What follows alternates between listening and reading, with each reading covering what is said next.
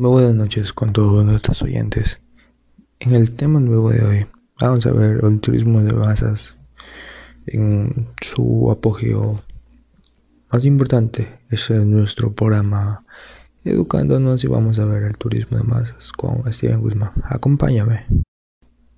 Hemos hablado que el turismo de masas es netamente cuando hay una gran cantidad de turistas dentro de una localidad o destino turístico como tal. Vamos a ver que es un alto volumen de vacacionistas, turistas que buscan recreación, buscan salir de su zona de confort y se centran en un único destino, el que tiene más demanda, lo cual va a provocar una capacidad o va a llevar al límite, podría decir, a un colapso de un sistema prácticamente, porque si nos ponemos un destino netamente pequeño donde sus habitantes son reducidos, digamos, a unos 3.000 por así decirlo, y su, y su plaza o sus números de aforo llegan a unos 10.000, va a haber netamente una invasión por parte de los turistas hacia la localidad. ¿Qué vamos a ver ahí?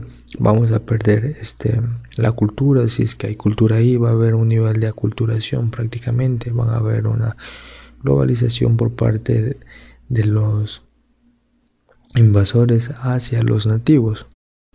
Ya, ahora este fenómeno va a tratar eh, de que primero va a existir eh, o se le tiene que dar importancia a la localidad.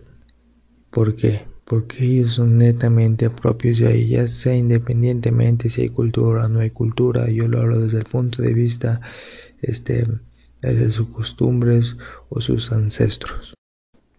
Vemos que en Venecia hay una campaña que dice turista ve a casa. ¿Por qué?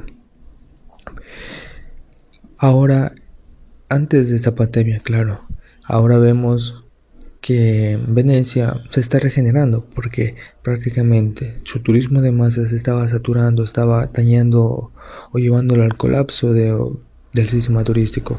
Pero si tenemos, pero si tenemos un turismo sostenible urbano, este, haciendo nuevos protocolos para ingresos y una oferta del destino, creo que podríamos mantener y llevar al límite de una buena manera, reduciendo ese impacto ambiental o ese impacto urbano dentro de nuestras áreas y de esta manera salir adelante y generar más divisas, eh, prácticamente sí, generar más divisas.